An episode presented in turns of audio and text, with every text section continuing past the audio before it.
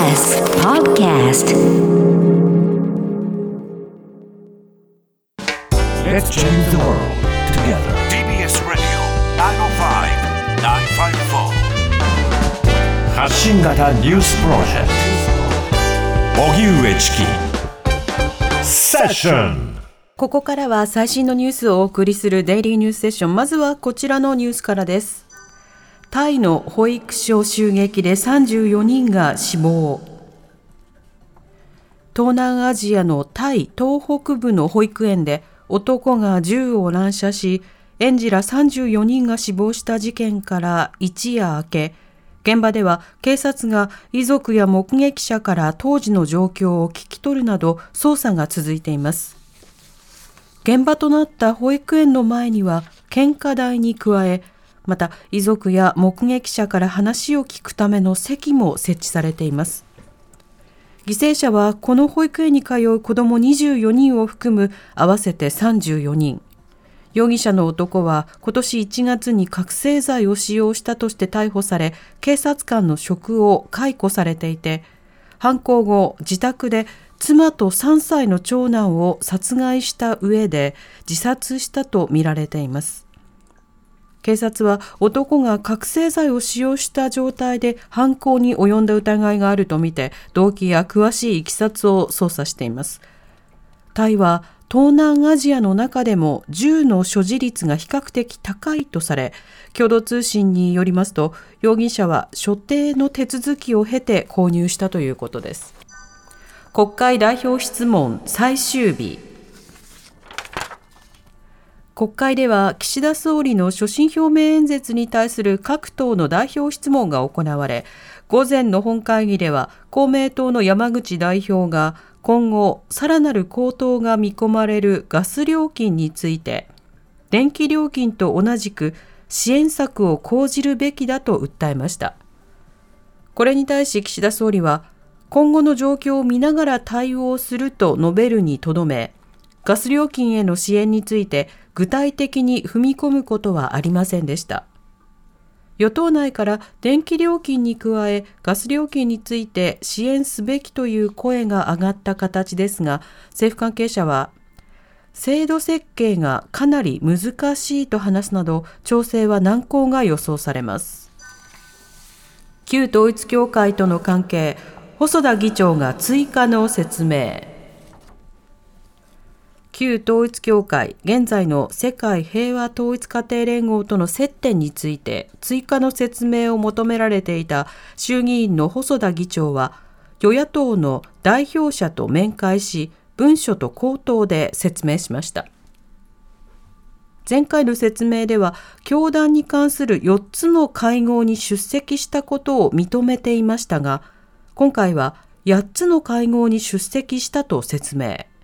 さらに3つの会合に電報を出したことも認めました。ただ野党側は、派閥の会長として票の差配をしたのかなどの疑念が払拭できておらず、記者会見などで自ら説明すべきだとしています。こうした中、安倍元総理の国葬に関して、高市経済安全保障担当大臣は、今月2日に名古屋市内で開かれた非公開の会合で、反対の SNS 発信の8割が隣の大陸からだったなどと発言したとされる問題について、こうした発言はなかったと述べました。発言をツイッターで紹介したのは、三重県議会の自民党会派所属議員でしたが、この議員は昨日自らの投稿を撤回し謝罪しています。IAEA 事務局長、ザポリージャ原発はウクライナの施設。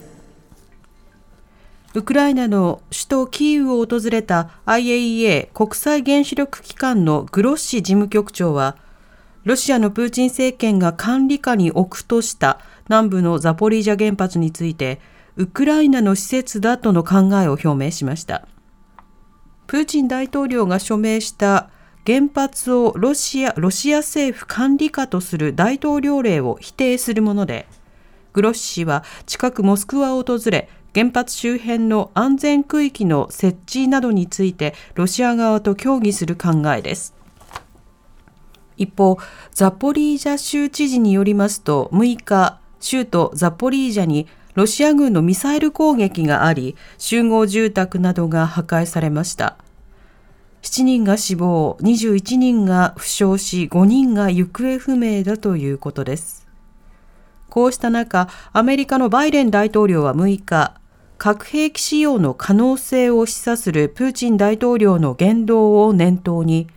このままではキューバ危機以来、初めて核の脅威に直面するとニューヨークでの会合で支持者を前に語りました。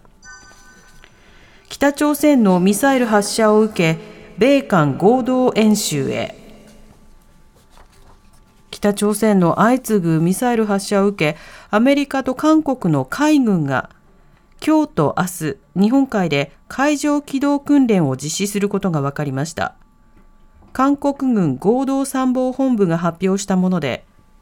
北朝鮮のどのような挑発にも対応できる能力と体制を強化するとしています。発表によりますと、機動訓練のほか、訓練に参加するアメリカ軍の原子力空母、ロナルド・レーガンを韓国南部チェジュ島の南東まで護衛する作戦も行う見通しです。この空母は先月下旬に日本海で日韓両国と訓練をした後、日本海を離れましたが、北朝鮮のミサイル発射が続き、日本海におととい、再び展開しました。おしまいに株価と為替の動きです。今日の東京株式市場日経平均株価終値は昨日より195円ほど安い27,116円11銭でした。